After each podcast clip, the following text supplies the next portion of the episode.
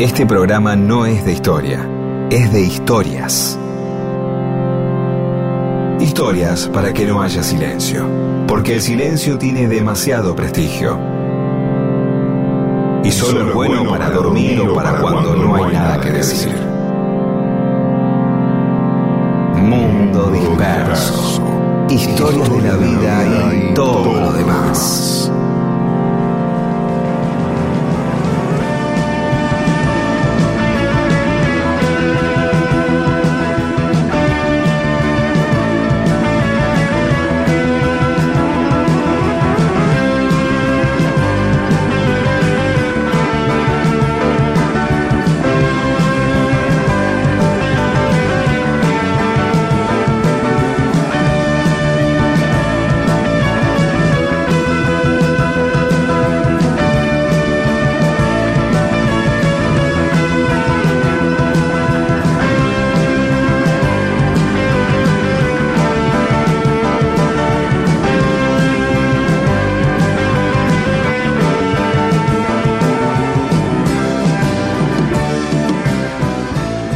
Hola, ¿cómo les va? Estamos nuevamente en Mundo Disperso, segundo programa del año, un poquito más relajados que el primero, que siempre estás duro, viste como los jugadores después de la pretemporada que llegás sin elasticidad, llegás tarde a la fase. Eh, discutible, Puede ser, a mí me, me pasa polémico. eso. Mira, sí, no, pero eh, mira, yo ahora que estoy bastante sacado porque tengo dos dientes flojos y me están molestando todo el tiempo, te podría decir, mira, hay en teatro, nadie, esto no es absoluto, mucha gente en teatro dice, esto lo dijo mi amigo Pepe Moreira, un gran productor de teatro, productor de, sí, de eso, no de que ponen la plata, sino que arman todo, eh, que eh, las segundas funciones suelen ser malas a veces, no siempre, hay que estar atentos. ¿Por qué? Porque parece que toda la energía que se puso en el estreno, muy bueno, eh, ¿viste? ¿Entendés? Sí, Ahí vamos, le ponemos todo para que salga bien. Una vez que pasa, se relativiza eh, el drama de tener que estrenar. Bueno, ya está, ¿viste? Al final lo pudimos hacer. Y en la segunda se entra medio confiado, claro. ¿sí? Sí, Y como sí, que, sí, bueno, sí. Sería un poco lo contrario que decís vos. Vos estás hablando en términos futbolísticos eh, de, de de una continuidad, de una continuidad, ¿sí? Sí, Y yo estoy hablando en términos de estrenar algo de la primera vez. claro, claro, claro. No A sé mí me parece- puede me- ocurrir. Sí, respecto a que yo en noviembre teníamos un ritmo que eh, eh, el primer programa, este, yo dije, me- no me costó tanto como pensaba, pero pero hay que ver qué le pasó a los oyentes, como habíamos decidido. Sí. cosas. sí, Ahí, ah, mira, una vez con Tato Bores, quizás lo contesto, no me importa, lo vuelvo a contar. Eh, año 92, eh, era el primer programa del año 92, de la temporada del 92 de Tato. Y yo estaba trabajando con Omar Quiroga, con Santiago Varela, con Sebastián Borestein, y de pronto ah, en las grabaciones y antes de grabar, Tato solía andar dando vuelta por el estudio siempre, ¿no? Este, charlando con los técnicos mientras se esperaba. Pero ese día resulta que mientras estaba por, por grabar algo, por grabar el monólogo, Tato no estaba abajo. Y entonces Sebastián me dice, che, ¿por qué no te vas a fijar qué le pasa eh, al viejo que está allá y no baja? Subo entonces al camarín del Tato y le digo, Tato, este, ¿todo bien que no, eh, que no está abajo? Que, eh, estoy con cagadera, me dijo. ¿sí? Y yo, uh, ¿qué pasa? ¿Qué problema justo ahora que está por grabar el monólogo? Por eso, cada vez que estoy por grabar el primer monólogo de cada temporada, el monólogo, no los sketches, ¿de, de acuerdo? Ujú. Sí, sí, el sí. monólogo, el primer monólogo de cada temporada, tengo cagadera. Al principio yo lo tomé siempre como algo, bueno, qué raro, 30 años haciendo el programa y le pasa esto. Y después me di cuenta que, claro, lo que me quiso decir él, o me, que me contó, lo que en verdad habría que observar de esta situación, es precisamente una especie de respeto, pánico, eh, eh, miedo, eh, importancia que le daba a ese primer monólogo, ¿sí? Es decir, no lo hacía de taco, ¿sí? Claro. No lo, no lo hacía así relajado, sin importarle nada. este, o acostumbrado a decir, bueno, esto lo hacemos todos los años, arranco así, bien. No, era importante para el debut, el redebut, ¿sí? Era importante. Entonces a veces uno pone la atención en todo eso y cuando viene la segunda parte de algo, en vez de estar este, tan atento como en la primera vez, se relaja y este, ahí vienen las macanas. Cuando uno se relaja empiezan a entrar, a veces estar, digamos, nada es bueno ni malo, digamos, uno tiene que estar lo suficientemente relajado para hacer algo, pero no tan relajado como para hacer cualquier cosa. o sea, uno tiene que estar relajado. Eh, es como la afinación de una guitarra. ¿no? Uno tiene que estar en la tensión exacta. ¿sí? Si el cirujano, el piloto del avión o un tipo haciendo pizza está muy relajado y ya hace cualquier cosa no tiene que tener la atención, amasa mal, pone los tomates este, mal, eh, corta mal, se fija mal el encendido de un motor. En cambio, y si está muy nervioso, también hace macana. Es decir, ni tan tenso ni. ¿Esto podrá sintetizarse con todo en su medida y armoniosamente? Quizás. Quizás deba ser así. Eh, en, eso. Entonces, decir, bueno, encaramos este segundo programa con, como decís vos, con la, la relajación de haber, de, de haber hecho ya desentumecido los músculos en una continuando tu metáfora futbolística, pero también con la tensión de saber que eh, este programa, aunque sea el segundo, es tan importante como el primero y tan importante como el tercero. y, por ejemplo, puedo aprovechar el segundo programa que por la tensión del primero me olvidé por apurado, por querer Ahí está, claro. historia, me olvidé de decir que además de nosotros dos están con nosotros, como siempre, Paula Weintraub, Olivia Dayes y Eamon, que en el primer programa yo, no lo dije. Y ellos me, la no me di cuenta. pintados acá, claro. Claro, este, y yo por la atención no me di cuenta de decírtelo, así que compartamos la irresponsabilidad que tuvimos de estar demasiado tensos o quizá demasiado relajados, porque también uno a veces tiene que fingir. Esta... Después voy a hablar de otra cosa, pero no en este programa. Vamos a hablar de la, idea de fingir hasta hacerlo. El ah. actuar como sí hasta que uno de verdad actúa como sí. Ah, ¿Se entiende? esto, suele pasarle a los novatos y muchas veces son recomendaciones de los maestros a los novatos, ¿sí? Pero vamos a ver si, si algún oyente ya eh, entendió de qué estamos hablando. Ahora nos metemos en mundo disperso, ¿no? Eso es, escuchamos un poquito de música y ya después vamos a las historias. Un poquito, 30 segundos. no, dos minutos, dos minutos. Tranquilízate, chico, no te pongas nervioso.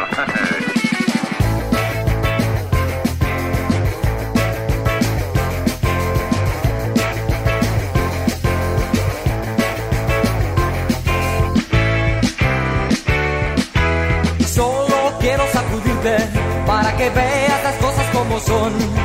Y solo quiero sacudirte para que dejes la vacilación.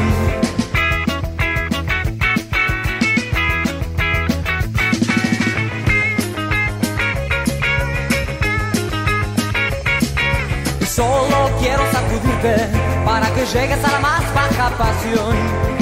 Solo quiero sacudirte para que cantes conmigo esta canción. Es el rock, rock, rock en mi forma de amar. Es el rock, rock, rock en mi forma de ser. Es el rock, rock, rock en mi forma de amar. Es el rock, rock, rock en mi forma de ser.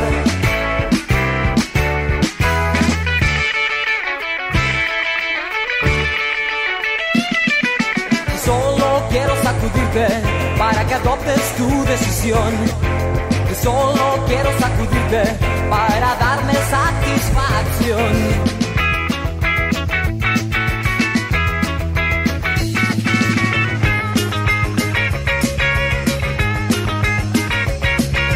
Solo quiero sacudirte en Plaza Constitución.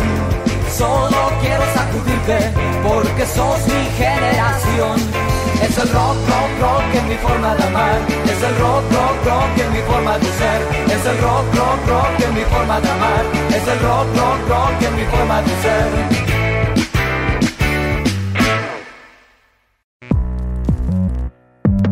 Mundo disperso. Todo eso que alguna vez sucedió solo para que vos estés escuchándolo ahora.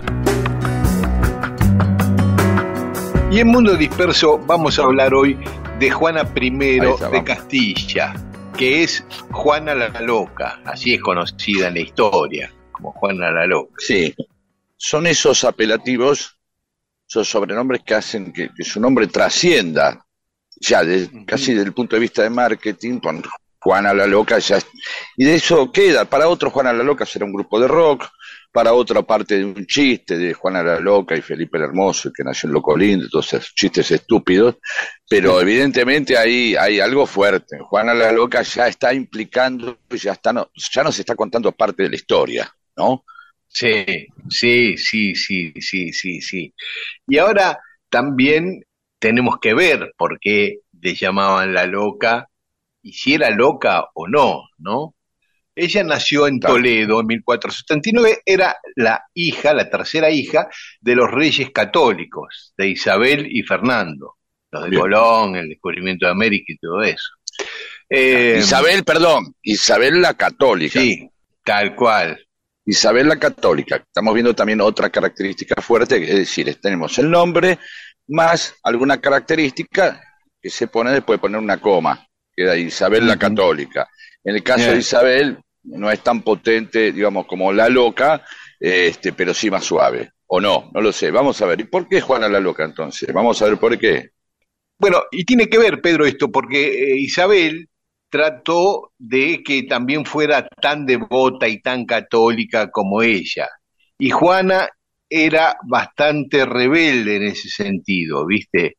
Era escéptica en cuanto a religión, no quería ir a misa, no quería rezar, ¿no? Y la madre estaba muy alarmada por eso y hacía lo imposible para que eso se mantuviera en secreto, para que no se supiera que la hija tenía esa indiferencia hacia la religión. Bueno, la piba crece y es momento de conseguirle marido en función de las alianzas políticas que le convenían en ese momento a los reyes católicos, y le convenía una alianza con el imperio austríaco, que incluía en ese momento no solo Austria y Alemania, sino también Holanda, Bélgica.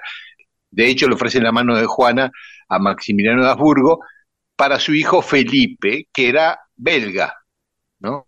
Había nacido en Bélgica el pibe, que pasó a la historia como Felipe el Hermoso. Ya tenemos ahí una pareja, uno el hermoso y el otro la loca, ¿no? Claro, de ahí el famoso chiste ese de que tuvieron un loco lindo, jaja, un chiste de, un chiste de salón, un chiste de salón para gente semi ilustrada como nosotros, sí. Sí, así que bueno, acuerdan ese matrimonio y ella va para allá, para Bélgica, a conocer a su marido y a casarse. Bueno, ahora, perdón, pregunta. Por un lado era muy rebelde, pero por otro lado aceptó ir a casarse con el que le marcaron. Sí, sí, sí, sí, sí. Sí, sí. Que... Era eh, eh, en muchos puntos, y ya vamos a ver en la historia, cómo no se animó a desafiar a los padres en momentos decisivos, ¿no? Ah, bien. Igual acá le estuvo agradecida a los padres, porque ella se enamoró perdidamente de Felipe cuando lo conoció. Ah. bueno, me eligieron uno el hermoso, me dijeron. Claro. Este, España para mostrar su poderío, sobre todo ante Francia, porque tenían que pasar por las costas de Francia para llegar a, Bélgica, manda, escoltándola a, a, Juana, manda 20 buques de guerra con 3.500 soldados y 60 mm. barcos mercantes, una flota de 80 barcos para llevarla a Bélgica. Es como para hacerle pata, digamos. Sí, claro. Claro. Porque vaya, eh, 80 barcos, parece ir hasta allá, ¿cómo está la inseguridad en, la costa del... Y no, tranqui, tranqui, vamos en banda y vamos en barra y no pasa nada, queda tranquila. Así que salen de ahí de Laredo, que es un puerto, un pueblo pesquero de Cantabria, y salen por el mar Cantábrico, pero aún así con 80 barcos, unos temporales tremendos que tuvieron, que los llevaron a, Portland, a Inglaterra, a la costa inglesa, una isla. Ahí se tuvieron que refugiar, quedar unos cuantos días hasta que finalmente llegan a, Bélgica, ¿no? Pero, es más, llegando a Bélgica, un barco que llevaba 700 tipos y toda la ropa de Juana y todas sus cosas personales se hundió por otra tormenta. Así que llegó sin pilcha, ¿viste? Como vos te quejás que cuando perdés la valija en el aeropuerto que te la extravían, bueno, esta perdió Y bueno, todo. claro. Igual teniendo 80 barcos podría haber distribuido un poco la pilcha, ¿no? sí, ¿no? Claro, claro. dos o tres bombachas acá, uno Quiero decir, claro. Claro. el, Pero, viste, a lo mejor con el huevo duro. Tenía el cartel barco para pilchas y mandaron todo ahí. Claro, y mandó todo junto. Bueno, ahí se aprendió seguramente. Bueno, y entonces, Sí, sí. Bueno, llega allá y, y- y ella tenía 17 años, Felipe 18, y eh, quedan encandilados uno con el otro, se enamoran. ¿viste? a esa edad, Sí. hay que Y separarlo con a- un balde tienen de agua fría. el para- casamiento, exactamente. Exactamente, apuraron el casamiento para que, porque ya los encuentros que tenían eran escandalosos para la corte, Claro, entonces sí, dijeron, casémoslo rápido. sí, vamos, que están aparte de Cada los- vez que se encontraban se enteraba todo el palacio. Y había que ponerle a los 79 barcos alrededor también para, ¿no? para cubrir. Sí. Aparte, eh, ella estaba entre, entre sorprendida y encantada, porque ella venía de una corte súper rígida, sobria, religiosa, todos vestidos de negro, todo en silencio, y la corte ahí en Bélgica era el contraste, ¿no? Ah. Gente desinhibida, eh, muy festiva, se ponían ropa cara, bueno, en fin, todo así. Está bien. Así que, viste, quedó un poquito fascinada también con ese, con ese ambiente. Bueno, se casaron en 1496 en la ciudad de Lier, un pueblo chiquito cerca de Amberes, pero Juana al poco tiempo ya empezó a sentir celo de Felipe, porque la verdad que a Felipe cualquier colectivo lo dejaba bien, ¿no? no o sea, todos los que pasaban se subía. Y entonces, a medida que crecían las infidelidades de él, ella cada vez se volvía más celosa y le hacía más escenas y, lo, y estaba todo el tiempo pendiente de si él con quién estaba y qué sé yo. Así que se fue poniendo tensa la relación. Aún así llegaron a tener seis hijos, seis hijos tuvieron. Sí, sí. Había un ritmo. Este, sí. Eh, Claro, había un ritmo. bueno, fueron naciendo los pibes y Juana seguía con su escepticismo religioso, ¿viste? Y la- los reyes católicos mandaron varios sacerdotes a Bélgica para ver este, si Juana había mejorado en ese sentido, mejoró entre comillas, y informaron que seguía resistiéndose a confesarse y a asistir a misa, le dijeron los curas a, a los reyes católicos. Lo interesante de ser hijo de un rey, que tú en la, en la escala de obediencia solo te quedan tus padres. Digo, cualquier otra persona, un cortesano, algún otro más, se resistía a ir a misa, no se quería confesar y por ahí lo cagaban a palos, qué sé yo. ¿No? El mismo rey dice que no ah, vas a ir a misa, vos qué sé yo. Y acá no, era, claro, no le da bola a los padres, ya está, Claro. listo, no tiene, no tiene otro lugar. Es más, van curas y tampoco. Claro. ¿no? Ese es el tamaño de la rebeldía de una, del hijo de un rey, es, es digamos, da una gran impunidad porque en, un- en su última escala de obediencias quedan nada más que sus padres. Y así todo, Claro. y encima va a una corte donde están todos más relajados y encima la mandamos allá, que son todos fiesteros, eh, menos todavía. Tal cual. Es así, sí, sí. ¿Qué, sí. ¿Qué me voy a confesar? De que, que la puse, va a decir todos los días acá, de joda. ¿Por qué no vas a misa? ¿Por qué no? Porque estoy en otra. y, eh, no había sido preparada para ser reina porque tenía, tenía dos hermanos eh, mayores y que se suponía que uno de ellos iba a ser, pero no, murieron los dos hermanos, murió un sobrino que también estaba antes que ella en la línea de sucesión y Juana se convirtió en heredera al trono de Castilla y de Aragón, Castilla por su mamá y Aragón por su papá. Así que cuando sucedió esto, Juana se fue con Felipe a España para jurar como herederos.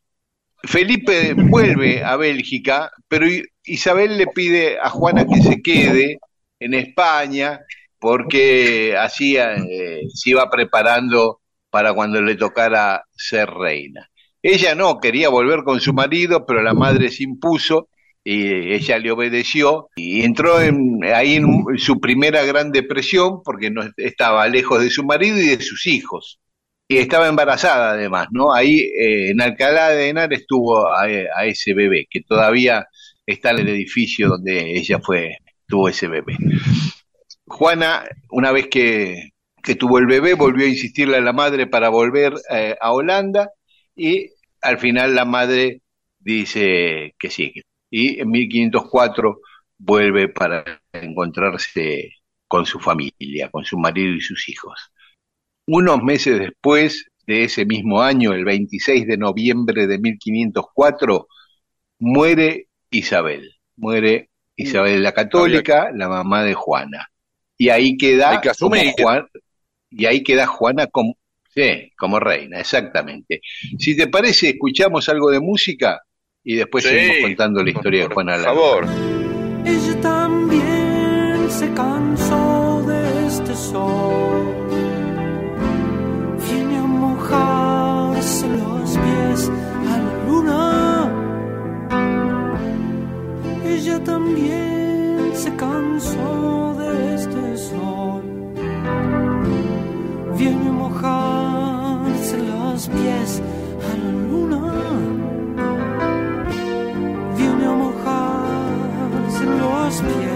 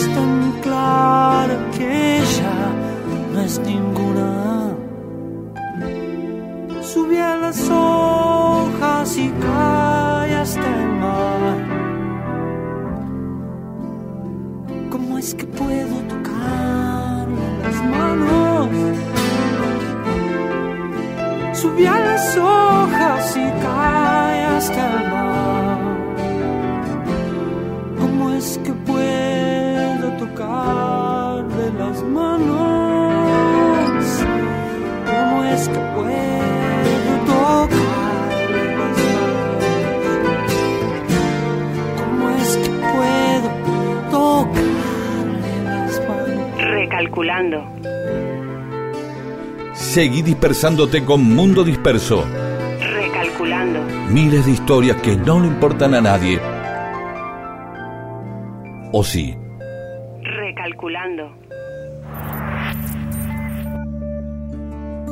Y seguimos en Mundo Disperso, estamos contando la historia de Juana la Loca. Acabábamos de decir que murió Isabel la Católica, 1504, y ella quedó como sucesora de el reino de Castilla. Así que viajan de vuelta hacia España Felipe y Juana para que ella asuma. Pero el papá de Juana no quería que su hija asuma, entonces empieza a hacer un montón de maniobras, Fernando, ¿viste? Para impedir que la hija asuma como reina. Y entonces, ¿a qué se le ocurre a, a Fernando? Le propone gobernar los tres, Juana, Felipe, el marido, y él mismo, Fernando, el padre de Juana. Y Felipe, Una mesa política. el hermoso, Así que, Sí, exactamente, un triunvirato. Este, una mesa política, sí. Y Felipe eh, acepta a regañadientes, pero bueno, acepta. Viajan de vuelta a España.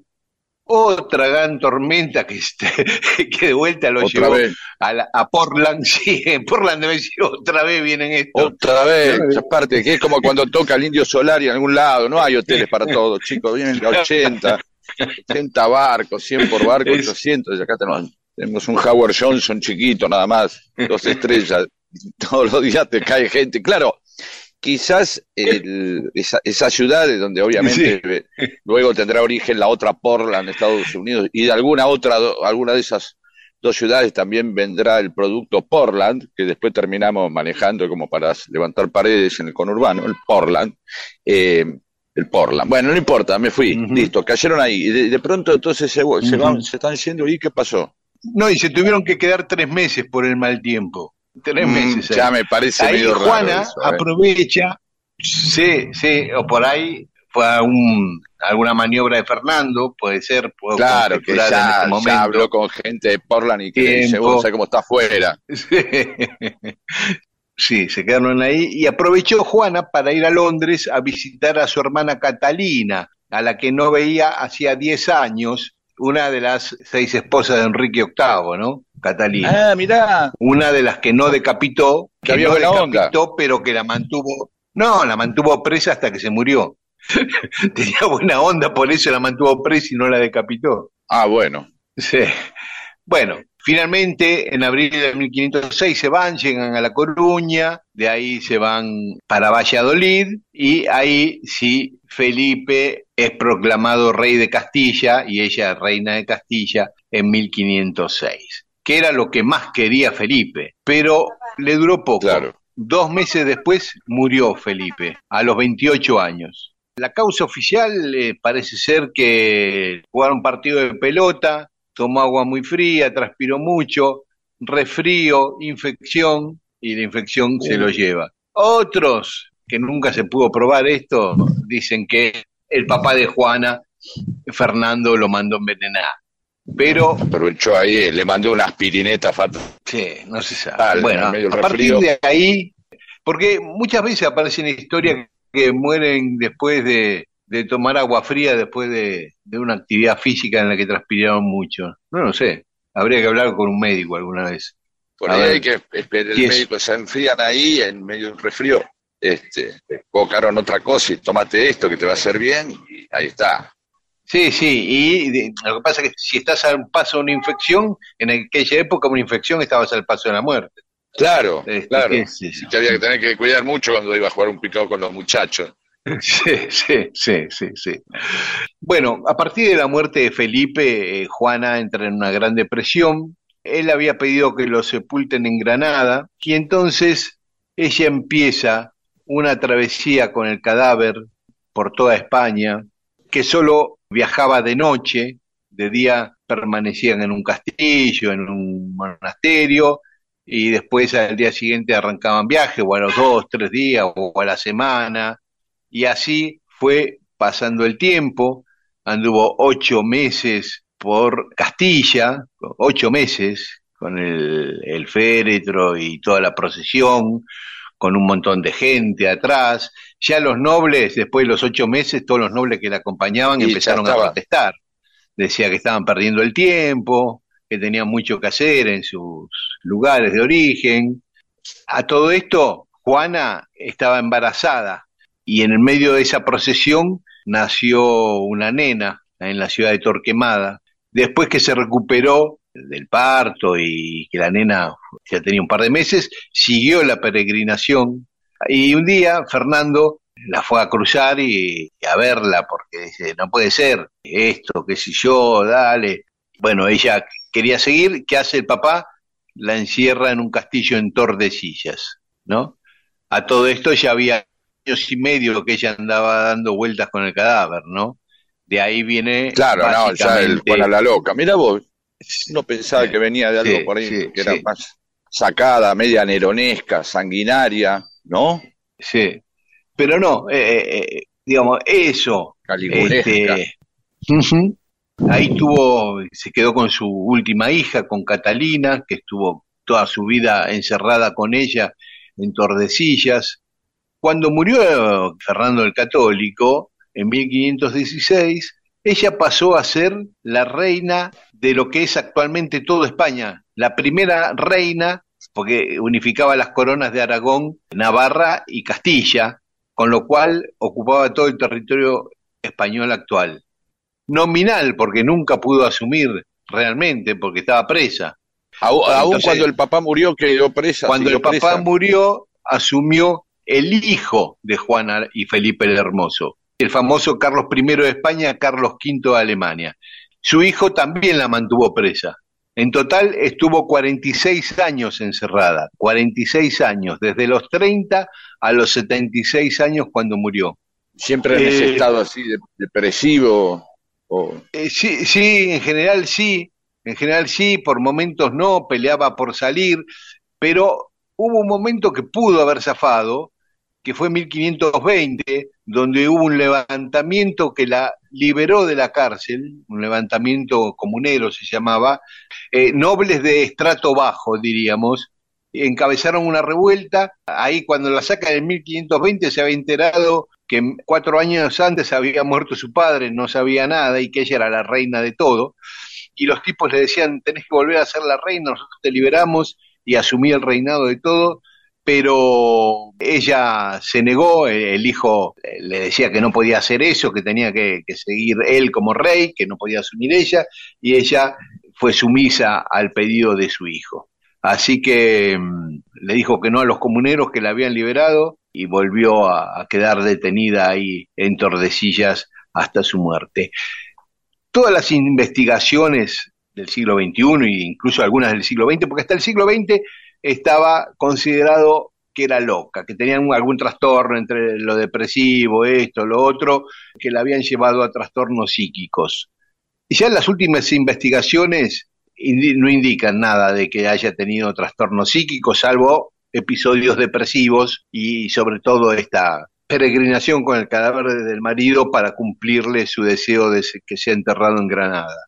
Y sus celos muy enfermizos y qué sé yo. Pero en realidad está visto hoy como una maniobra tanto de su padre como de su hijo para mantener el reinado ellos e impedir que Juana asumiera como reina porque no les resultaba confiable por sus características, ¿no? Bueno, así se iba armando la historia, así se fueron armando seguramente los decires de esa época, las bolas que se corrían entre las plebes, de esta está loca, esta está loca, entonces obviamente todos aceptaban que estuviera encerrada, ¿no? Y después eso quedó en la historia y bueno, hubo que investigar mucho, evidentemente, ahora para decir, no, lo más probable que le hicieron este, precisamente la fama para poder tener el consenso social de quedar encerrada y que, ¿no? Es eso. Sí, listo. sí, tal cual, tal cual. Bien, y así nos enteramos después de muchos años, yo y muchas personas que escuchan el programa, otras no, porque son muy cultas, por qué hoy hay una banda de rock o había una banda que se llama Juana la Loca, ¿sí? ¿Y a qué venía esta idea de Juana la Loca?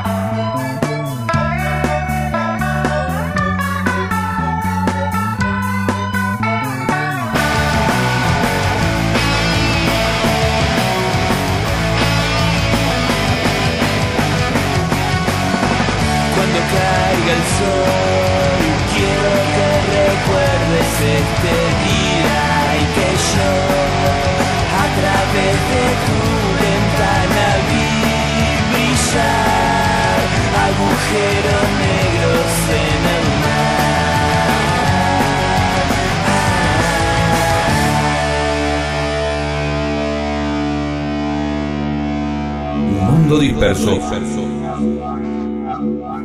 Una conversación que iniciarás con alguien va a mejorar tu vida, va a suceder pronto. Es mejor que tengas temas para animarla. Mundo Disperso, un atentado al incómodo silencio. Y en Mundo Disperso tenemos mensajes de los oyentes que nos escribieron a Instagram y a Twitter a arroba Mundo Disperso AM y a Facebook a Bien. Mundo Disperso. Bien, bien, bien. Como Jorge de Punta Alta que nos descubrió un domingo buscando folclore en AM y aparecimos nosotros. Mm. Sí, y volvía del campo de cazar jabalíes. Oh. Ah, ¡Epa, bravo! Sí. Sí. Y ahora nos escucha todos los días por Spotify cuando sale Sí, a caminar claro. con el perro. Así que bueno, muchas gracias, Jorge. Eh, otro Avalanda. Pedro, hablando del tipo que estaba hecho pelota, pero que seguía alentando en el mundial, el festival, ¿no? Ese tipo que estaba en la, En la camilla. la camilla que lo estaban sacando y sacudía el bracito. Acordate aquel crónica atropellado, tirado y sangrando en el piso que dice ah, y haciendo la B que dijo crónica firme junto al pueblo. Claro, estas son las cosas que ocurren en ese caso alentado por la televisión, ¿no? La presencia de la cámara lo llevó a decir el eslogan de Claro. crónica firme junto al pueblo y llegar a ironizar. Y el otro Sí. obviamente seguía alentando, que, que también son maneras de soportar el momento que estaban pasando, ¿no? Digo, lejos de que de ser de tener que ser coherente de una manera que es estar eh, dolorido lamentándose y puteando como pues ser tan boludo que me vengo a festejar Eh. yo sigo adelante digo no es negación sino una manera o por ahí sí una de las maneras de la negación que precisamente sirven para pasar ese momento que están viviendo con lo que se dice Claro. el humor como analgésico de acuerdo Mm. Claudio Morales, por fin vuelve la programación nacional, oxígeno para nuestras mentes. Saludos desde Río Grande, Tierra del Fuego, capital nacional de la vigilia por Malvinas y punto central del país. Claro, ¿por qué? Porque el punto central, porque uno tiene que considerar la Antártida. Entonces, el centro está ahí, ¿se entiende? Claro. Cariños Mm, entre claro. Antártida y la Quiaca, porque uno siempre dice de Ushuaia a la Quiaca, y esto de Río Grande dice, no, guarda, che, que Eh. es de la Antártida a la Quiaca. Exacto. Pecanizares, mi humilde aporte, las guerreras mitológicas fueron llamadas amazonas porque se extirpaban un pecho para poder apoyar mejor el escudo con el que se cubrían en la batalla.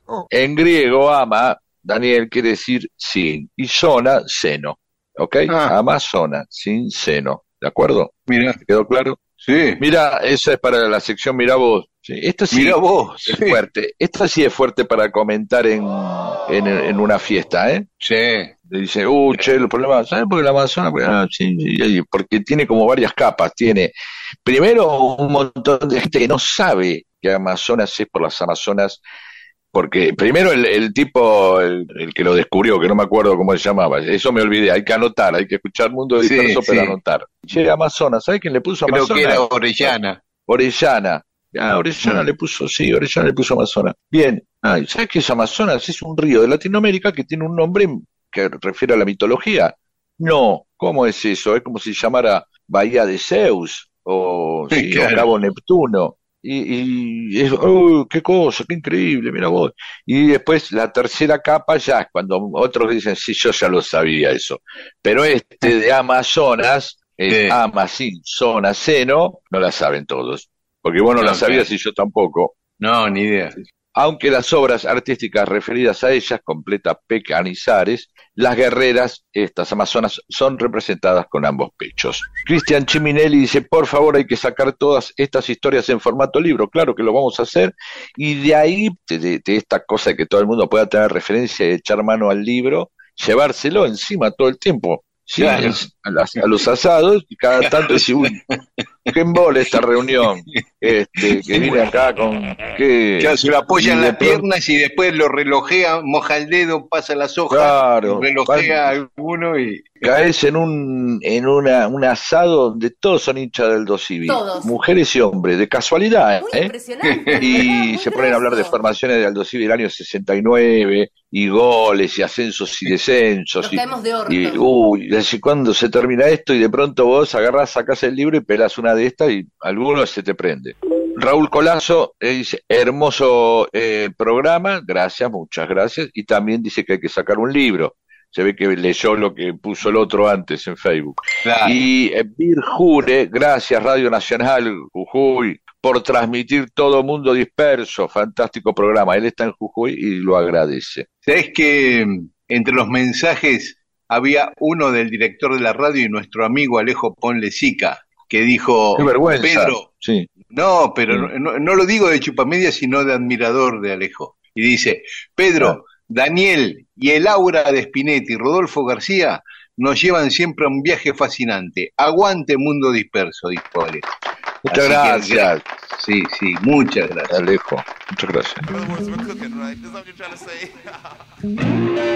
Mundo Disperso, un montón de historias para que nunca te falte algo para contar e incluso puedas iniciar una relación que puede incluir sexo o no. Mundo Disperso. Y seguimos en Mundo Disperso. Fran Pelón, uno de nuestros oyentes en Costa Rica, nos cuenta una historia que une a Jimi Hendrix con Ringo Starr. Y es la siguiente. Parece que Ringo tenía un departamento en Londres y se lo alquiló a Jimi Hendrix en 1967. A poca plata, a 30 libras por mes. Pero Hendrix, un día que estaba muy drogado, llenó de cal todo el departamento De cal. cal, cal, cal, bolsa de cal en todo el Pero departamento. que, pero que mandó a comprar cal, no está claro, había cal cerca o qué. Pero a un corralón y llega un drogadicto así con una vincha y una guitarra vestido de hippie. Pues también hay que llevarla, hay que organizar la carga, digamos. Podía estar pasado de rosca, pero hay que organizar eh, llevar cal hasta arriba del departamento. Una no. hipótesis también puede ser que ya eh, iba a hacer a- alguna reparación y la cal ya estaba eh, adentro del Ah, departamento. sí, Eso o, estaba, o, un vecino, no importa, está bien. Bien.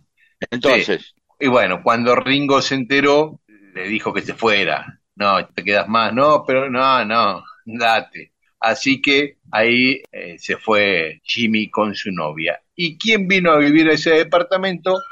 John Lennon con Yoko Ono, en la calle Montague Square, número 34, que tiene un cartel, pero que dice que Lennon vivió ahí, pero no dice que vivió Ringo Starr y Jimi Hendrix, solo que Lennon vivió ahí. Y también nos cuenta Fran Pelón otra historia de Jimi Hendrix con otro músico, con Miles Davis, el yacero. Dice que un día se conocieron en una peluquería, empezaron a charlar y pegaron mucha onda, se hicieron amigos, empezaron a salir con sus novias a bares y a comer y qué sé yo, y en un momento se les ocurre grabar un disco juntos, que por supuesto nunca se hizo porque si no sería un disco muy famoso si hubieran grabado un disco ellos dos. Y no se hizo, nos cuenta Frank, porque no se pusieron de acuerdo en la guita, porque Miles Davis quería que cobraran lo mismo y el manager de Jimi Hendrix, o el propio Jimmy, anda a saber, pero decían que el manager quería que Hendrix cobrara mucho más. Así que eh, no hubo un acuerdo económico y, y no se hizo. Pero ya lo tenían apalabrado a Paul McCartney, que todavía estaba en los Beatles, para que tocara el bajo en ese disco. Ahí se, se cortó la amistad y al poco tiempo Hendrix murió ese mismo año. ¿no? Así que bueno, dos pequeñas historias que dos unen a estos- historias menores, así. Dos, a ver, en términos de metáfora futbolística, dos grandes jugadas que se van al córner. En términos reposteriles podrían ser una, choco, una chocotorta que se pasó, le faltó dulce de leche o le sobró dulce de leche y se quedó inclinada, viste que se deforma la chocotorta, Sí. ¿sabías? Sí, sí, Es un sí. peligro porque pierde, le pones mucho dulce de leche y vos cerrás la heladera y por ahí está, hay un declive porque vos vivís, eh, me- o la heladera tiene un pequeño declive porque, y entonces la chocotorta tiende a, ya pierde armonía, salvo que la presentes así. En este Sí, caso, muy mundana, ¿no? Aquello que pudo haber sido glorioso o no, porque por ahí decir, qué decepcionante, al final se juntaron McCartney y los otros dos, eh, Hendrix, y salió y el disco una porquería, porque Sí, puede pasar, puede ser, ¿no? puede ser, claro. Eh, o habrá salido un disco glorioso, o que nosotros lo hayamos puesto como glorioso precisamente porque están ellos. No, vos fijate la cantidad de discos que salieron después de que murió Hendrix, con grabaciones que iban encontrando, qué sé yo, y que por ahí los discos, qué sé yo, por algo, pero son maravillosos, digo, por algo lo descartaron, habrá dicho alguien, ¿no? Digamos la verdad, cuando apareció los dos los, los temas esos de los Beatles que no habían sido publicados, Sí. y la verdad que, qué sé yo, salieron Sí. ahí, todos le pusimos fuerza, pero por algo no, por algo habían Claro. sido descartados, ¿no? Claro, claro, claro. Y lo otro, una cosa mundana, ¿no? Estrellas de rock con problemas que vos podés tener con un tipo al que alquilás el PH o al que vos le alquilás el PH, ¿no? Sí, que no te lo alquilo más y ese tipo de cosas, ¿no? ¿Cómo vas a llenar de cal? Y decir, terminás con Ringo Starr y Jimi Hendrix teniendo una discusión con un, eh, este, con el tipo encargado de la inmobiliaria que hizo los papeles. Todo discutiendo ahí en Balbastro, Balbastro e Hijo, que es la, una inmobiliaria, ¿no? Porque es una de Lanús, porque a, a Ringo confiaba en un amigo que le dijo, yo tengo a alguien que te... pero vive en Lanús, no importa, dijo. Entonces tenía que ir Balbastro hasta allá cada vez que había alguien, si le presentaba la garantía, no, que es una casa en Almagro, que no me interesa, bueno. Así que bueno, her- hermosas historias también de llevar a un plano humano ¿eh? a estas grandes estrellas y mitos, es decir, no se pusieron de acuerdo con la guita en un caso y en el otro es, me arruinaste todo el departamento y vos serás Jimi Hendrix, pero después el que tiene que alquilar y reparar soy yo. Para que Claro. venga Lennon, que mira, si hay algo que no quiero, que esté bien el piso, porque Yoko le encanta tener bien el parqué, y el otro se lo llena de cal, que seguro que le carcomió todo, ¿no? Bueno, de, de haber sido, eh, no haberle llenado el coso de cal, eh, pudo haber sido, eh, y, y ver, haber reuniones y, y hacerse amigos, pudo haber un disco entre Ringo y Jimi Hendrix, que diga, Claro. Jimmy dice, la verdad que estoy tan contento que me gustaría que toques en un disco mío. Digo, sí, la verdad que vos me cuidaste el departamento, me lo dejaste. Es más, está mejor que cuando me fui, cuando lo dejé yo. Arreglaste la termocupla del, del, del coso, del termotanque, ¿no? Y ahí sale un discazo. Y por ahí muchas cosas salieron así, ¿eh? Sí, bueno. De esto se trata Mundo historia- Disperso. Sí. Sí, y la puedes contar así al pasar, o como, si, qué sé yo, Sí, si alguien no. te tira cal, le decís, ¿qué haces, Henry? O Claro, y ahí- Entonces, claro, ¿Y por claro. qué me decís No- Henry? Ahí la contás. Eh, porque Ringo tú no tiene un gran final, no hubo piñas ni nada, es simplemente No, tomátela del departamento. Pero está, al pasar sirve. sí, porque- sí, sí. Hay que salir rápido de ahí. Sí. Sí, hay que salir rápido de ahí.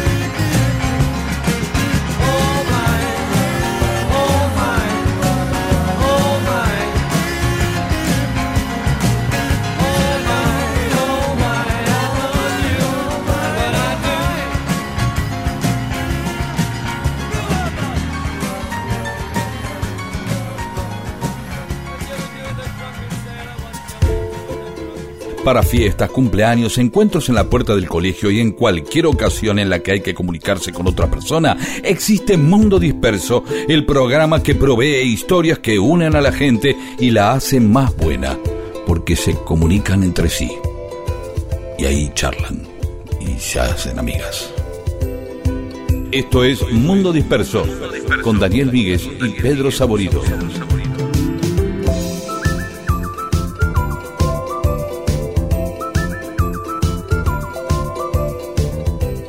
Y en Mundo Disperso tenemos más mensajes de los oyentes. Dale.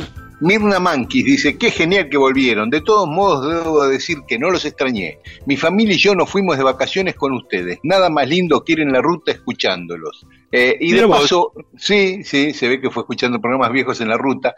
Y de paso recomiendo también el hermoso podcast de Pedro Saborido, Fue Mundial. Tanto Mundo Disperso Ah. como Fue Mundial los pueden bajar eh, de la app, de la app, de la app. Es absolutamente genial. De la. Radio Nacional. Y. Sí. Félix Requejo. eh, Por un 2023 con el barrilete de Franklin. Vamos ahí, ya vendremos. O también podemos hacer un récord, Félix, de que no hablemos del barrilete de Franklin durante todo el año y que vos insistas. Pero vamos a hablar un día, por sorpresa, un día que justo no estés escuchando. ¿Sí? Vamos a hablar del barrilete de Franklin. Eh, Fermut, con respecto al Mundial, mi sensación fue de alivio por Messi y mi alegría fue por mi Andrés, que en el 86 estaba en la panza de su mamá. Y también lo alegró que Argentina gane el Mundial por el ferretero, por Mati el fiambirero y los pibitos y las pibitas del súper. Muy bien, Bueno, porque ahí bien. hay algo interesante que uno podría tener, decir, che, yo me voy a enganchar tanto con esta alegría. Y después ve a los hijos, a los más chiquitos que se la pasaban viendo el gol de Maradona a los ingleses, y, y la angustia de Messi, y, y un alivio, una buena, ¿no? En medio de tanta, unas ganas ahí de, de tener un momento de festivo. Raúl Gianone dice que, que volvimos con eso de otro día, vamos a hablar, procrastinadores compulsivos, gracias por volver. Ana María Herrera, genial la idea de un libro, siempre un libro está a mano para recordarnos lo que tanto nos gustó. Y Gabriel desde San Salvador de Bahía dice, en el futuro bestseller debe ir mi historia sobre Janis Joplin o la de Jimmy Pace en Salvador, ¿eh? No se olviden. Bueno, Claro, ya- veremos. este, sí, claro, hay historias de los oyentes muy buenas. Trabajando por el destino común. Eh, Luis Boina Verde. En La Pampa hay un pueblo a kilómetros de Quemú Quemú que se llama Kennedy por el homónimo. Una entrada de 10. El pueblo no sé si llega a los mil habitantes. Mira, no sabía. Sabía que en Quemú Quemú hay una estatua de Kennedy, pero no sabía que había un pueblo que se llamaba. Mirá. Sobre San Martín, Nicolás Arredondo de Santa Fe cuenta una historia que parece que eh, conoció al eh, ir a, a visitar Tunuyán en Mendoza, que involucra a San Martín y a Evita. El manzano histórico de Tunuyán. La obra venía de años de postergación por falta de recursos y entre la reina de la vendimia y Eva hubo una amistad y ahí parece que lograron destrabar la plata para hacer el hermoso monumento al general. Sí, y ahí quieren ver, Mira. comparten fotos de su visita. Yo no, no sabía que existía esto, pero así que eh, qué lindo saber que existe. Seguimos con esto. eh, acá está Rosario Martínez que agradece que sigamos haciendo la historia sobre San Martín. Dice, habría que hacer una serie. Bueno, la estamos haciendo nosotros la serie. ¿Sí? Este, por algo se empieza. y Daniel de Machwi y Oscar Sagaceta también contentos que hablemos de San Martín. Otro de la Baranda dice, Fífera Conde, Fife y vuelve. Qué buena pancarta podría ser esa. Sobre la bamba, Poeman dice el juglar Paul McCartney confesó que lo que hizo con twist y gritos fue dar vuelta a los tonos de la bamba, que según él son la base fundamental del rock cuadrado. Todo el mundo usó alguna vez esos dos o tres tonos al alcance de cualquier chico que quería hacer rock, así que ellos hicieron eso. Pablo comenta que al cierre del recital de Amnesty en River en 1988, Bruce Springsteen cantó Twist and Shout, o sea, twist y gritos, y la multitud le empezó a dar vuelta a la canción y la empezó a llevar para el lado de la bamba, y que Springsteen medio que se quedó como sorprendido, con la misma cara que Diego Peretti dice en Tiempo de Valientes, se queda cuando descubre, ah, no la vi la película, que el feliz cumpleaños y el payaso Plin Plin tienen la misma música. Eh, Sí, la claro. escena esa, pero no me la acuerdo. Adriana Iglesias, ya nos habíamos percatado de esa suerte de plagio de los Beatles, pero los queremos mucho y entonces no le dijimos nada, dice Adriana Iglesias. Mirá, fija bien, Paramos acá y después va a haber más mensajes de los oyentes. le agarro gente. Puedo ver y decir, puedo ver y decir y sentir, algo ha cambiado. Para mí no es extraño. Yo no voy a correr, yo no voy a correr ni a escapar de mi destino. Yo no pienso en peligro. Si fue yo para mí, lo tengo que saber. Pero es muy difícil ver. Algo controla mi ser.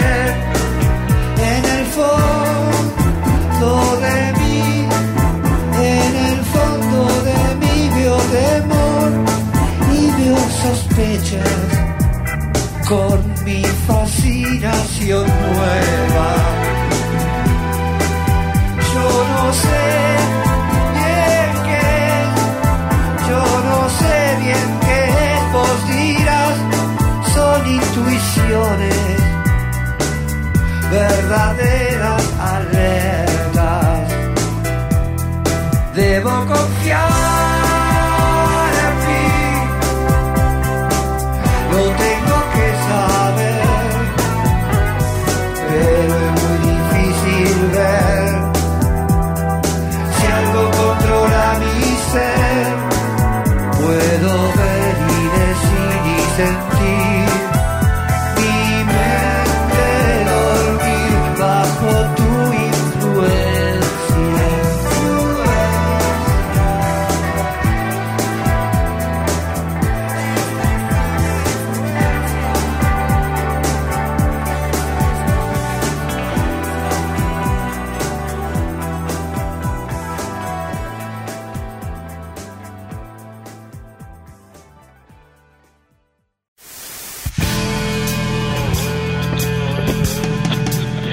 Las cosas ocurren o ocurrieron y vos no lo sabés, entonces para vos no existen. Dale existencia a la historia escuchándola. Mundo disperso, eso que existe cuando vos lo escuchás.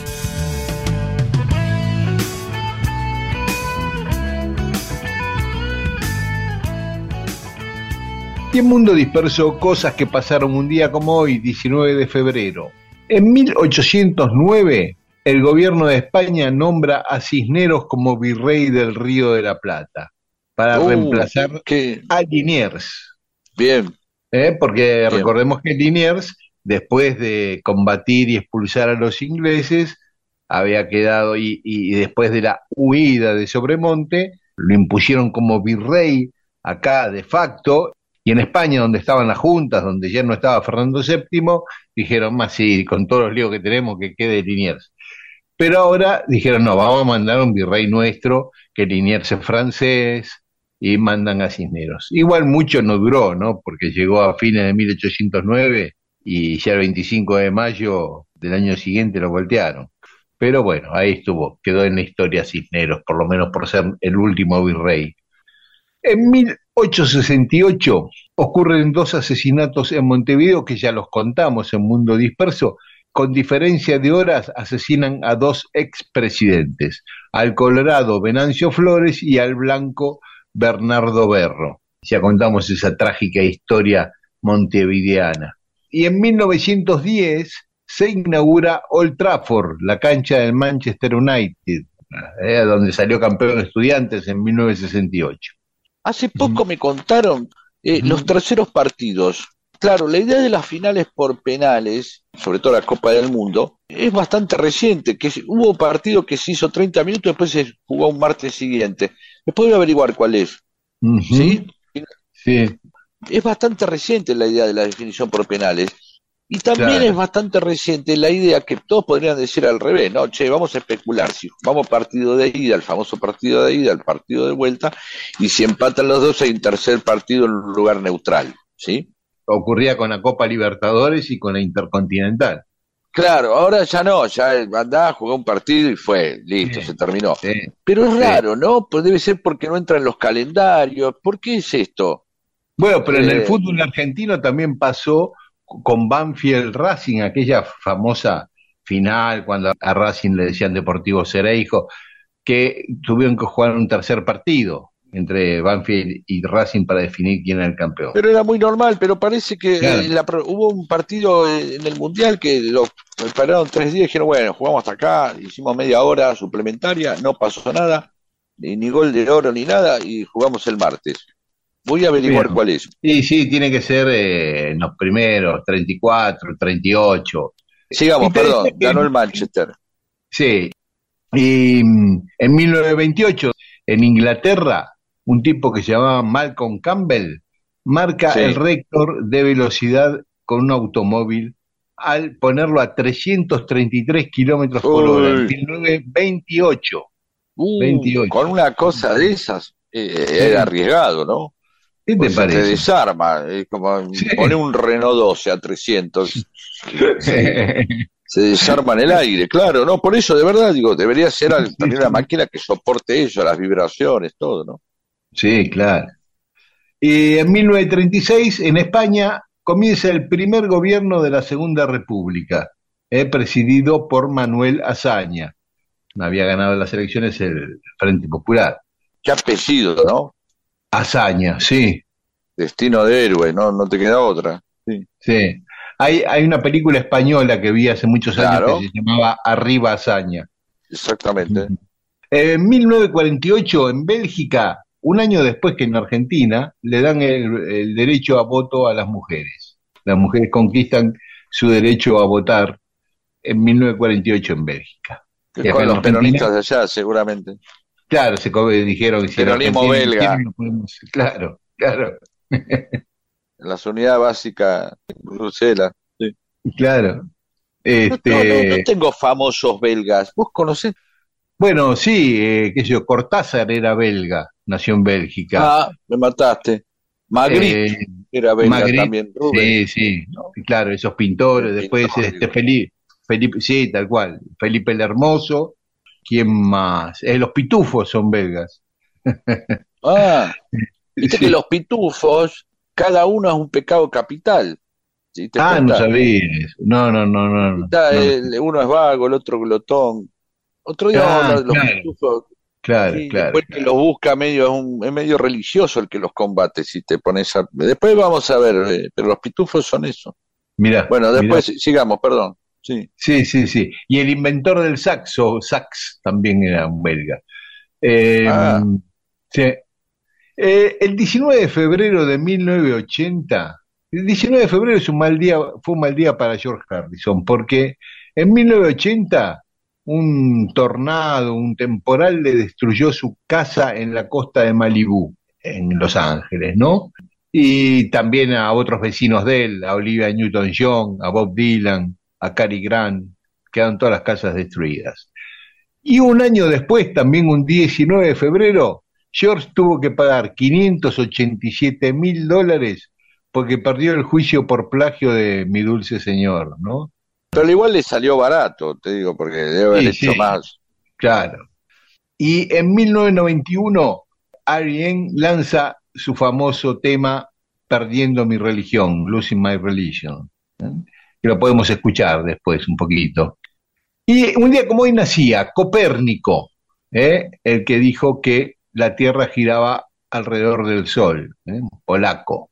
Nacía Gavino Ezeiza, el gran payador argentino, que era negro, hijo de esclavos, nació en San Telmo, barrio de negros, en 1858, y que fue el que introdujo ese ritmo de milonga en las payadas. Hasta ese momento las payadas se hacían con otro ritmo y este le hizo ese arpegio tipo milonga para la payada. ¿Eh? Dicen que el payador más grande de la historia fue Gavino Ezeiza. También nacía un día como hoy André Breton, el poeta francés, surrealista, y mucha gente del mundo del cine y de la actuación. Por ejemplo, están cumpliendo años hoy Luis Puenzo, ¿m? el director de cine de la historia oficial, Osvaldo Santoro, ¿eh? actual vicepresidente de RTA, eh, Laura Ascurra y Violeta Urtis Berea, que le mandamos Eh. un beso a Violeta. Beso, Violeta. Bien, sí. Hija de mi, mi amigo, gran Exacto. actriz, pareja hoy de Juan Ingaramo, gran cantante, músico, y ahí uno empieza a hablar y relaciona a los músicos del centro, gente del jazz, porque su papá tocaba con Evian, esa grupas. Bueno, nada, ¿no? listo. Mm. Ya empezamos a abrir demasiado la cosa, pero bueno, besos a todos ellos. Y a Cristina Fernández de Kirchner, que también está cumpliendo años. Ah, bien, está bien. Así que bueno, Super. y nos vamos escuchando Perdiendo mi religión. Gracias, Daniel. Muchas gracias. Bueno, te salió bárbaro, che. It's bigger. It's bigger than you. and You are not me. The links that I will go to. The distance in your eyes. Oh no, I've said too much. I set it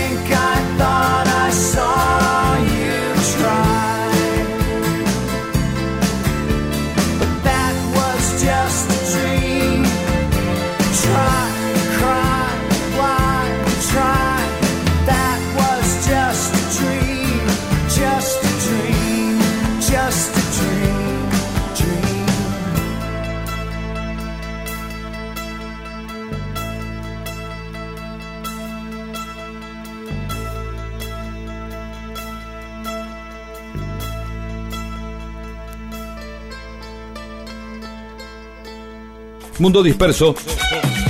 Mundo Disperso, un montón de historias para que nunca te falte algo para contar e incluso puedas iniciar una relación que puede incluir sexo o no. Mundo Disperso.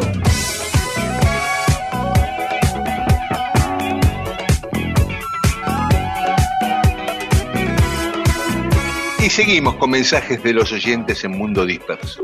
Horacio Calcaño dice, según Hugo Chumbita, Carlos María de Alvear y San Martín eran hermanastros, lo cual le da un toque de intensidad narrativa y dramática a dos tipos que se llevaban, eran amigos, después se llevaron mal, después el otro le escribió el libro falso, pero siendo hermanastro ya adquiere características de novela, ¿no? Los Sí, hermanastros sí, que se sí. odian. Eh, sí, Chumbita dice eso, tiene como apoyo documental, digamos, un testimonio de una nieta de Alvear que a- había dicho eso, pero otros historiadores sostienen que no. Hubo mucha, mucha controversia en torno a eso. Pero, y nada más, así, controversia y listo, ya está. Digo, no solo controversia, lo, lo quise sintetizar para no hacerla más larga. Sí. Hubo mucha discusión, pruebas y contrapruebas, una investigación, se formó una comisión, eh, Eh. es largo. Sí, sí, sí, sí. Da para Ah, pero la, y la comisión da un dictamen, hace un dictamen histórico, dice nosotros declaramos que esto es así. Sí, da un dictamen desmintiendo a Chumbita. Ah, y Chumbita dice sí, todo muy lindo el dictamen de ustedes, pero eran hermanastros, o sea, puede seguir sosteniéndolo. Claro, claro, puedes seguir sosteniéndolo, claro. Pues, digamos, eso es lo interesante, que hay un montón de Claro. tipos que se juntan y nada, que te prohíben, no te pueden mandar en cana. No, claro, que mi plata eso, no vale. por- Sí. más o menos. O claro, agarrar o prohibirte los libros. Claro, no. No, esto es lo interesante de la historia que eh, frente al, al, digamos, tiene un nivel de interpretacionismo, por decirlo, que obviamente en la actualidad no lo tiene. Yo no puedo agarrar y decir, bueno, Daniel Míguez tiene ese hermanastro del nene Pano, qué sé yo, por decir cualquier cosa. Y el tipo, no, mirá, no digas eso porque es mentira. Sí, qué sé yo, y momento de decir, mira, mira, Pedro, te voy a hacer un juicio, yo por un lado y el nene Pano por el otro. ¿Sí? ¿Entendés? Y yo sigo diciéndolo, entonces en un momento viene un juez y dice, pare de decir eso porque Claro. es mentira. Ahora, para atrás, salvo Claro. que aparezca algún descendiente, no sé, ¿no? No, no. No, claro. Te aparece un No, no, descendiente bueno. de Sarmiento y nos manda una carta documento a nosotros y dice, a ver si paran de decir que este, mi tata, bueno, no sé qué, eh, abuelo no paraba de, de tener eh, sexo, porque es una de las cosas que más me impresiona a mí de Sarmiento, realmente, ¿no? Que poco se habla de la, hemos hablado de la vida sexual de los próceres, de tan poco, ahí tenés otro libro, Tú lo has dicho. hay Claro. un libro de la vida sexual, hay de, amo- de amores, pero de vida sexual de los próceres no hay, No, historia y no sexo. mucho. Ujú. Ahí tenés, Claro. ahora vamos a hablar con la gente del planeta. Tenés uno, ¿eh? Sí, sí, sí. De verdad, sí. digo, no sé cómo todavía no lo sacó Piña.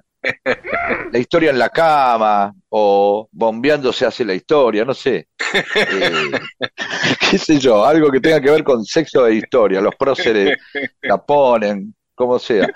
Bien, Y Sergio Casinari dice que mm, cuando eran chicos hacían virajes picarescos con la letra de la bamba. Por ejemplo, Claro. cada vez que me baño se tapa el caño y por eso Esa- me baño una vez por año. Nunca. exactamente, esa es una de las más eh, inocentes, ¿no? Sí, y después, Después pone una tenía- llama subidita que dice, mis amigas me dicen el inocente porque tengo la na, na, ¿Y na, na, na". Esa no me la acuerdo, pero conozco No, otras pues no. peores. Mirá, Y hablando de música, Laura Reutenburg dice que Génesis es parte de su adolescencia y de su adultez y gracias por esa música. Vero Diz dice que jamás imaginó que algún día iba a escuchar a El Reloj en la radio. Eh, y Juan Ángel dice, un gran saludo desde Lomas de Zamora. Muchas gracias por haber puesto el reloj. Gran grupo de rock, uno de los mejores. Otro que le gustó el reloj.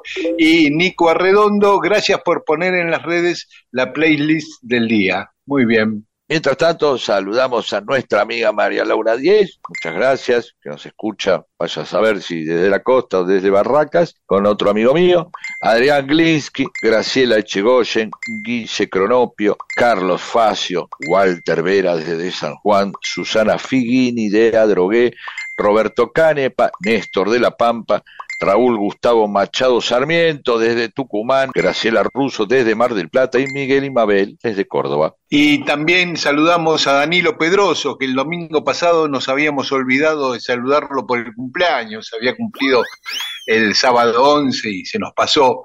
Eh, Orlando Sosa, Kika Martínez, Fernando Raluy, a Luis Medina, nuestro amigo Luis Medina de La Plata, que él y Julia nos mandan un saludo, Pedro. Uy, un gran abrazo, che. Eh, a Vane Torres, a Fabián Jiménez, a Claudia Bursuc, a Eliana Verónica, a Adriana Prévide, a Alba Noemí Pérez Sainz, a Mónica Becerra y a Germán Cufre. Gracias a todas y a todos.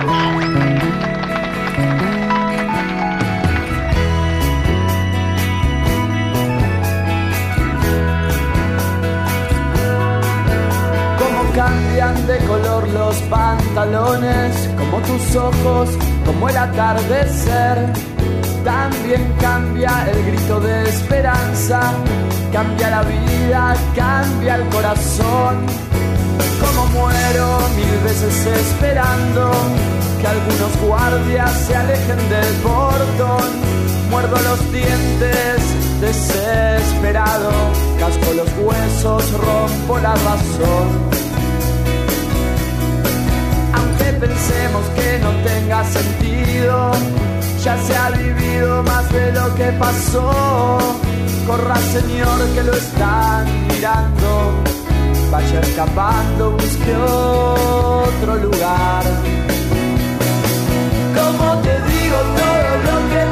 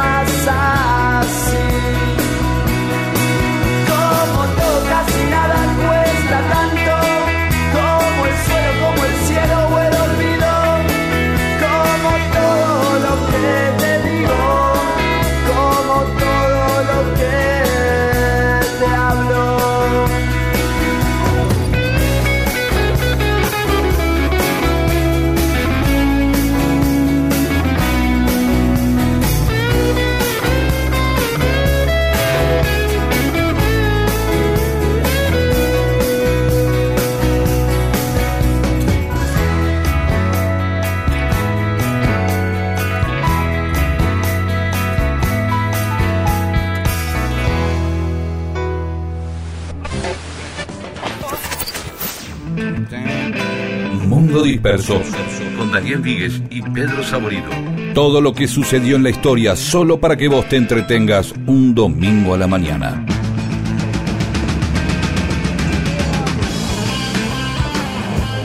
Y ya vamos terminando el mundo disperso de hoy. Marisol Viche nos había propuesto que hablemos de los oficios en extinción. Lo dijimos y muchos otros y otras oyentes se sumaron y empezaron a tirar ideas que están muy buenas. ¿no? Pecanizares dijo sus surcidores de medias y reparadores de paraguas, por ejemplo. Claro, se supone que eh, la- las, el, el- el precio de las medias, que sean de nada y lo que sé yo, y los paraguas, estos que te venden por dos mangos, hace que quien se va a poner a arreglar un paraguas y lo tiran y compra otro, ¿no? La Claro. descartabilidad termina con muchos oficios, ¿sí? Tal cual. Poeman, Poeman dice el afilador. Yo, la verdad, no sé si debe haber alguno todavía, ¿no? O uno puede. la- sí, debe haber, pero muy poquito. ¿eh? Sí, Sí, sí. O los afilas en algún lado, en una cerrajería, qué sé yo. El cartero, no, cartero, bueno, no hay otro. Eh, hemos reemplazado al cartero por el, el tipo que te trae las cosas de Mercado Pago los Rappi, Sí, ¿no? Digo, sí. son of- oficios Claro. nuevos también. que. El conductor de carros, la verdad, hay menos Mm. carros. El fotógrafo, supongo que se referirá a fotógrafo socialero, los No, y claro, las casas de fotografías o el fotógrafo que te sacaba Ah, fotos en claro, la eso, playa. sí, sí. o- sí. El desastre, quizás porque es verdad, se hace menos trajes que antes. Luján Square dice la peletera, mi mamá lo era, dice que era peletera y no hay más peleteros. Eh, y Lidia Lili Brezán dice el relojero. Hay relojerías, pero Claro, no hay como antes porque es, es como los vinilos, vos decís, eh, che, las disque- no hay más vinilos, sí, hay vinilos, pero no como antes, son algo más Claro. específicos. Sí, Claro, son claro. cosas de oficios que se van. Después, eh, eh, una vez, los musi allá de Verazategui me decían que fueron recuperando eh, mucha gente que, de- eh, que se dedicaban a- al vidrio de Rigoló, porque se iban perdiendo los oficios, entonces de pronto aparecía de Ah. nuevo la idea de ponerse a hacer esas cosas y había que llamar a los viejos para que enseñen, porque claro, se perdía, claro. entonces había que recuperarlo. Mirá, Pablo, Sí. Pablo habla de los linotipistas, las- la- no, el colchonero, el tipo que venía con ese aparato y te desarmaba todo el colchón y te lo volvía a rellenar. El Claro. posero, el carburista, el zapatero. Eh, No hay más zapate- zapateros, hay todavía. Bueno, sí, Sí, hay, hay. todo, digamos, pero menos. Eso, Pero está bien, claro. está bien. El laboratorio de fotos están en extinción, esa es la idea. Lo Claro. mismo que el ilustrador de, ca- de- de calzado, eh, el inspector que pide boletos en los colectivos y trenes. ¿sí? Sí. Y el querosenero, esto sí, yo iba con Pato, con mi amigo Pato, a comprar querosen. sí, A veces íbamos con unos bidones de 20 litros y íbamos con un palo en el medio, como de la misma manera que se va a comprar garrafa. Si usted tiene que llevar una garrafa entre dos personas, ¿qué hace?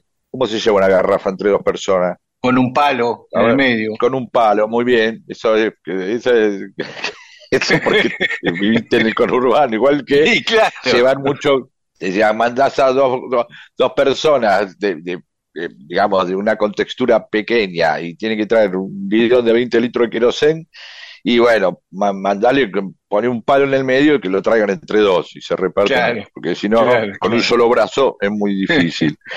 Eh, Y Carlos de Salto, de la provincia de Buenos Aires, de Salto de bonaerense, digamos, dice que el operador de computadoras y el grabo verificador, que eran trabajos que existían cuando empezaban los centros de cómputos y ya no existen más. Y Ferra Luis dice el ascensorista, es cierto, hay en pocos lugares ascensoristas, todavía algunos quedan, pero pocos, ¿no? Muy pocos. Sí, a mí del ascensorista lo que me gustaba era el, el, eh, o sea, porque un ascensor que apre- un ascensorista que apriete los botones no tiene mucha gracia. Era lindo el, el que con la manija, ¿viste?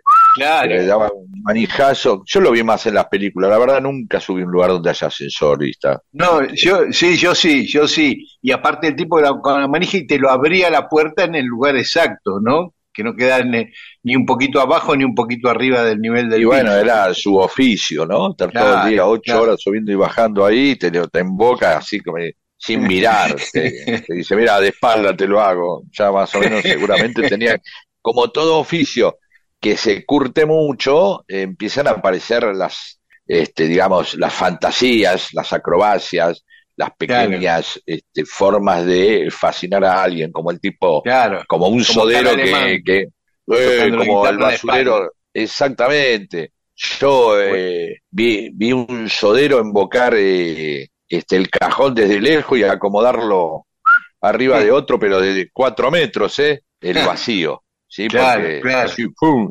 Y tac, Claro. y lo metió así como, como, viste, que lo encajó como en un sapo, ¿viste?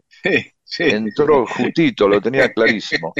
Como Eso- el de la sodería, claro. Exactamente, exactamente. Eh, y el negro granate, para cerrar esta lista de oficios, nos mete una ironía. Dice un oficio en extinción, obrero registrado con vacaciones pagas, obra social y turno de ocho horas y pago de horas extras.